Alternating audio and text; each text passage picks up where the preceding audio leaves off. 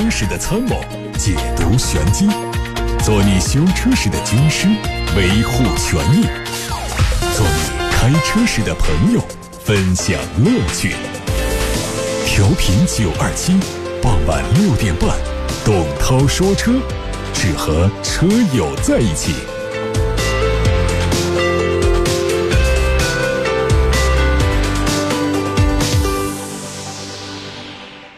接下来是董涛说车的时间，我是董涛，向各位报道。看新闻，上汽通用别克的一款纯电动版已经正式发布，它换装了尺寸更小的封闭式前格栅、新造型的前包围以及新款轮毂，采用类似旅行车的车身设计和悬浮车顶，用了全新的动力。官方说它的续航里程为三百零一公里。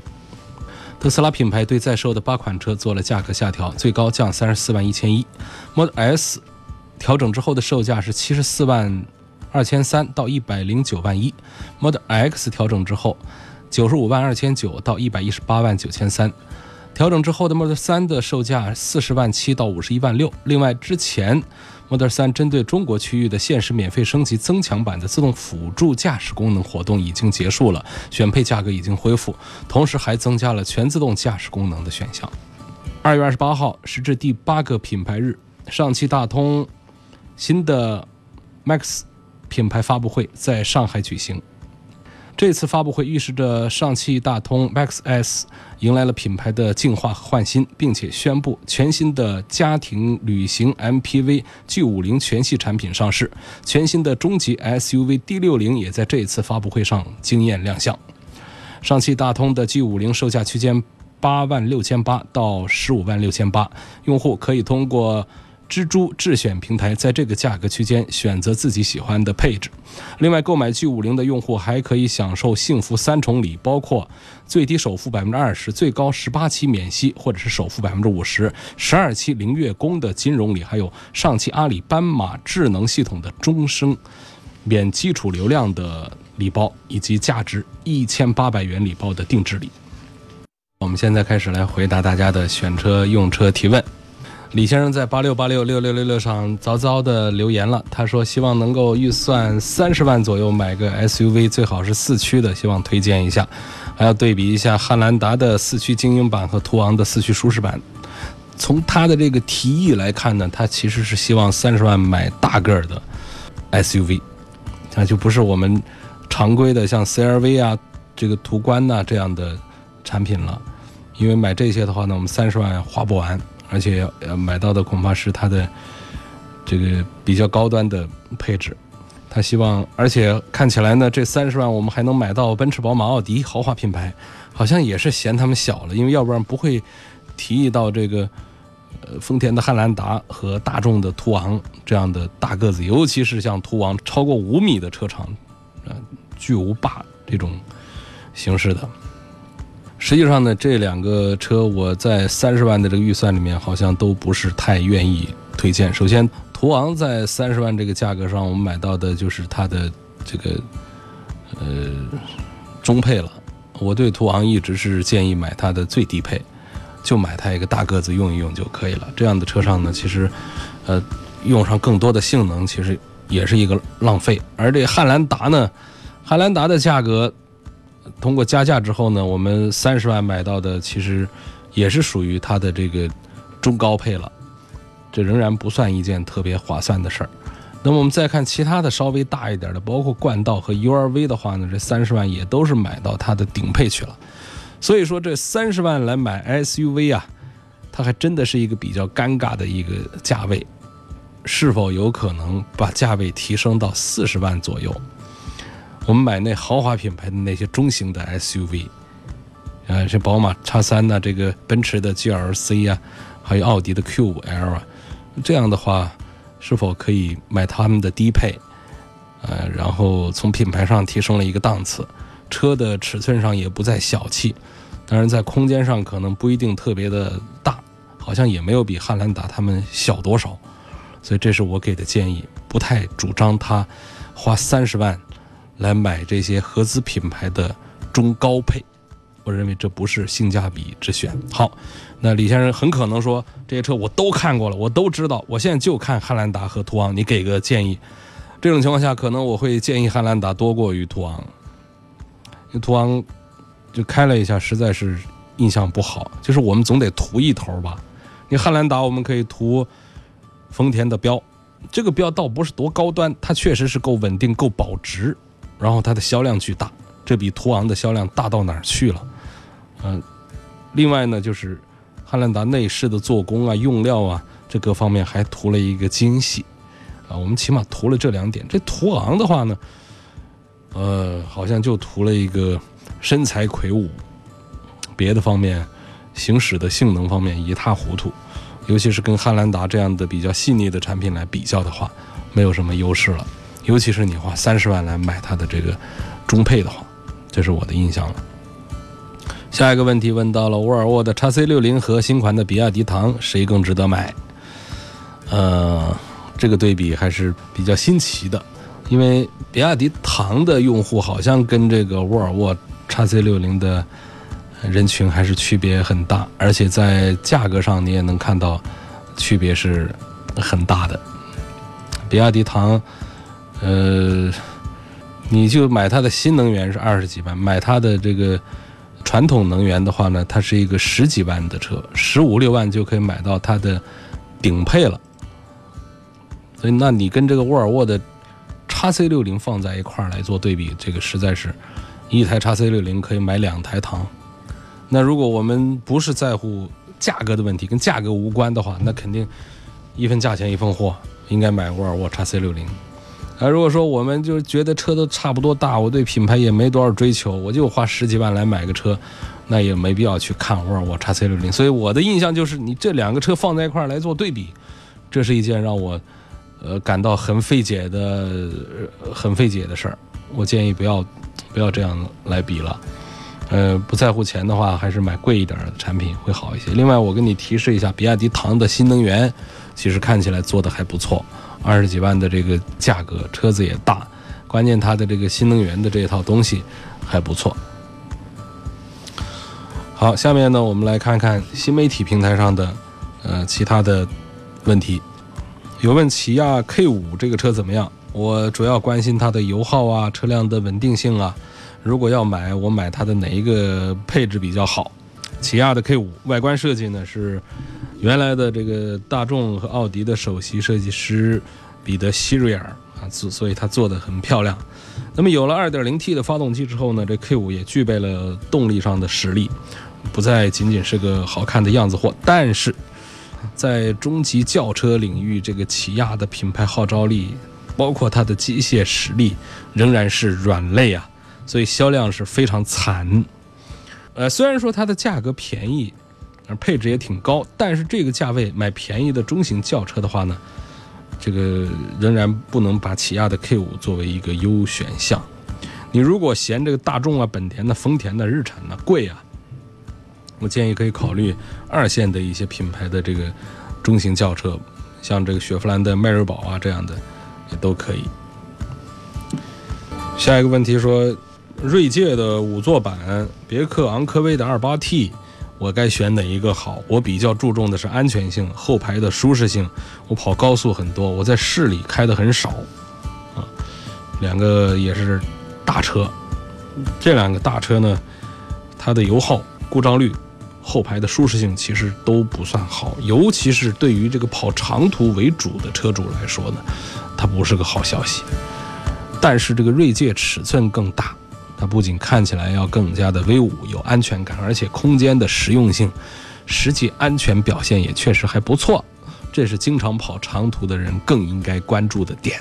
所以我还是推荐福特的锐界，要多过于别克的昂科威。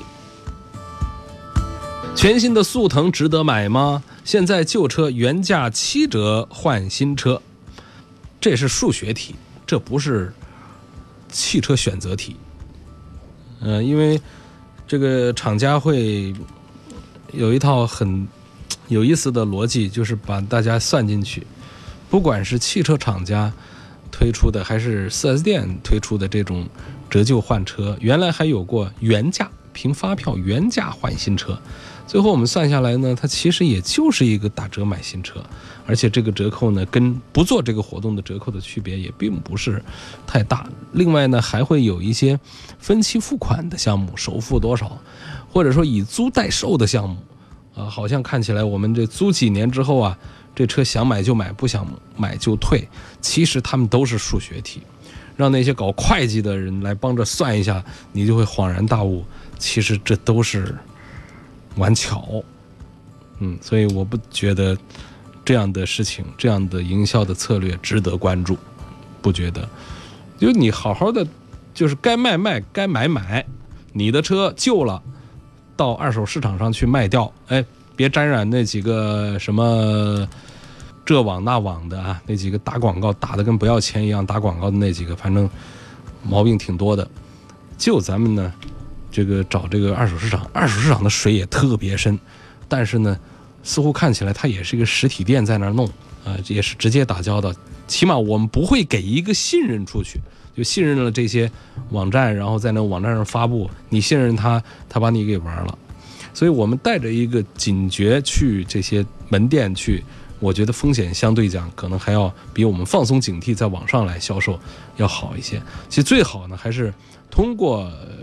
呃，论坛呐，什么朋友圈啊，等等的这样的形式呢，直接发布找直接客户，嗯，该卖卖，把这车卖掉，然后该买买，该谈政策的谈。呃，所谓的在店里来做置换这样的，只是省了一回，省了一下这个办理的这样的一些手续，它并不可能说在店里做旧车置换就是一个划算的占便宜的一个事儿。如果我们想省费用的话，啊，不想有过多的经济损失，自己也有时间来办这样的卖和买的过程的话，我建议大家还是分开来做。当然说，我就时间宝贵，时间就是金钱。我在店里一把连的这个把旧车往那儿一扔，啊，谈个价钱，补点差价，开着新车就走，这也是一种体验。但是我告诉你，这是一种消费，你是肯定在一些环节当中要付出。资金的成本代价的，就是你花钱买了这样一个舒服，这样的消费理念，我们也不是反对的。奔驰的 C 二六零有没有必要买它的这个四驱的版本？关注这个问题。呃，说实话，这奔驰家的这个呃四驱呢，倒不是说特别的啊。特别的优秀和给力，但问题是你买这个 L G L C，你能买到两驱吗？它全系都好像都带四驱，你拆不下来，所以这是一个多余的一个纠结了。一七年的新车可以买吗？今天看了 C 五，优惠两万，一七年十月份产的车，这个优惠可不灵啊！一七年十月，一八年十月，一年多，一年多优惠两万块钱，这算个什么？这不算什么，而且雪铁龙的车本身现在的销量都不是太好，啊，它本身都是有优惠，所以你这不等于说是我们买了一个便宜的库存车，连便宜的库存车都不算的话，那算一个什么优惠的项目呢？我们买一个库存车还必须得买一个便宜。我们首先说我们可以接受库存车，但是这个便宜的力度要大一点。你这个两万块钱，一七年十月份的车根本就不算是买到了便宜库存车，这就是一个正常价格，就是店里有库存没卖掉，哎，然后按照他们能够接受的，呃，这个规矩，再跟你卖，应该说谈个两万块钱，这，就是说他现在货就只有那个时候的一七年十月份的车吧。我前几天呢，这车子换了变速箱啊，之前平均油耗是六点八升，换好之后变成十五升了，那这个是有适应期还是有问题？这个还是有问题的。呃，我们现在的汽车啊，变速箱啊、发动机啊，它都有集成管理，有电脑逻辑。那么，所以我怀疑是不是我们需要匹配一下相关的电脑程序。呃，通过换这个变速箱之后，紊乱了这个程序之后呢，你的发动机的工况是出现了变化，于是带来了呃比较高的油耗了。我觉得应该是没有匹配做好，那原厂出来的或者你平时开的这个六点八，我们换了之后，如果说有磨合啊，有适应的话，也不至于说翻一翻。第一点，第二点呢，就是你这个油耗是不是算错了？因为我觉得不至于说在四 S 店换个变速箱会换出这么大的油耗翻倍来。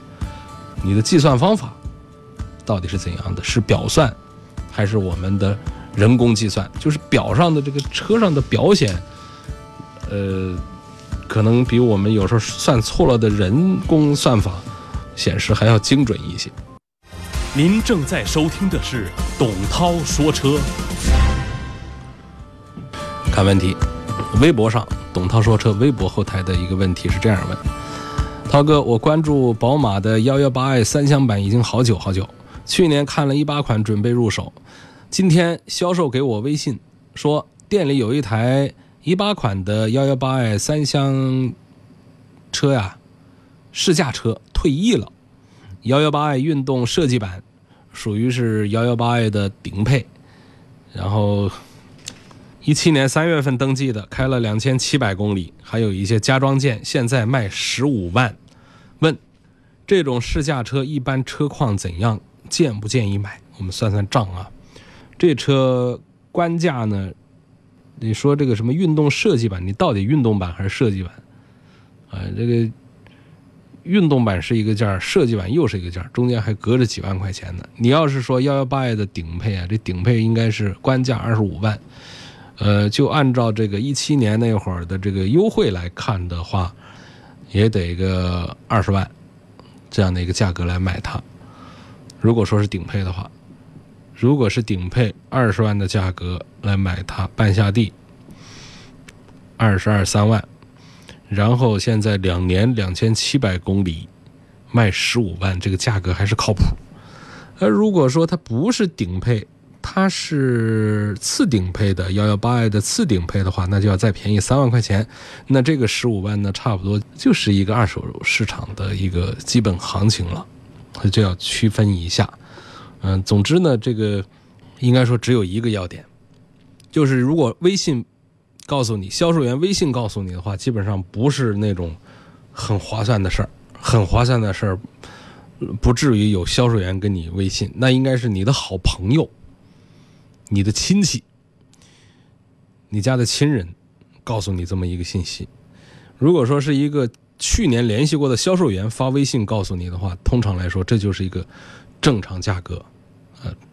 或者说，甚至于说是一个套路的东西了。当然，我们说百分之九十九都是一个正常的情况啊，百分之一是一种套路的，所以它不是一个特别值得珍惜的信息线索。嗯，是一个一般化的一个推销的一个东西，这种可能性，这个概率要更大一些。啊，从你这是我提到的这个事情它的本质这个关键点。第二个就是他问到这样的车的车况怎么样，得得看情况。呃，四 S 店呢，自己家车应该说在这个养护保养方面有先天优势，但是呢，毕竟呢是自己家车，但是它不属于谁，它属于公家一个车，这比这个有具体私人车主的这种私家车的这个车况呢，还是要差一些的。第二呢，这种试驾车是谁都开，技术好的、技术不好的都上，呃，对车辆的车况还是有一些不好的影响。啊，至于说两千七百公里这个事儿呢，呃，就不要太当真，因为现在调表啊，那便宜的很，二手车调表是常态，所以别当真。我们总之吧，就是说，人家微信告诉你的一个不熟的人微信告诉你这样的信息，我想不至于说是一个特别占便宜的事儿。世界上哪有占便宜的事儿？就是大家觉得合适的、觉得可以的买就行，砍价嘛，尽量的砍。我们在哪种场合下砍价，你买到的任何的东西，只要对方不是一个智障，你应该都占不到便宜。只有买错的，不会有卖错的。一点四 T 跟一点六排量的大众高尔夫，谁的性价比和性能更好？你要讲性能，那肯定是一点四 T 的双离合，一点六的很慢了。嗯，但是你说这一点六的便宜一些，它是不是性价比就更好？这也不对，性价比性价比一定是性能配置和价格的比值，所以它的这个性能和配置不一样，它的价格也不一样。因此，我不认为说 1.4T 和1.6的会出现性价比的这种明显的区别。1.4T 的还有这个双离合的这个问题呢，我推荐 1.4T 买它的手动挡，这是我觉得既有动力又靠谱，价格也实惠，就是开起来稍微烦躁一丁点儿。我们平时上下班开，又不是出租车，出租车人家都手动挡也没有叫过苦，咱们上下班开一下这手动挡也没啥问题。就喜欢高尔夫啊，买它 1.4T 的手动挡好了。您正在收听的是董涛说车。继续看大家的问题，涛哥好，我买了一辆进口起亚的车，昨天听说现在这个起亚进口已经退出中国了，我该怎么办？我真没有收到正式的这样的新闻稿件。早在一七年的时候呢，那就传出，哎，起亚要退出中国市场。事实上，后来真正退出的呢是进口现代。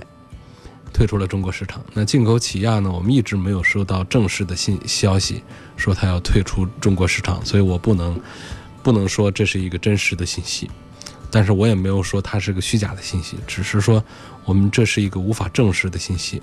通常来说呢，呃，我每天都在浏览大量的汽车行业的新闻。如果有一个车型退出中国，我一定会知道。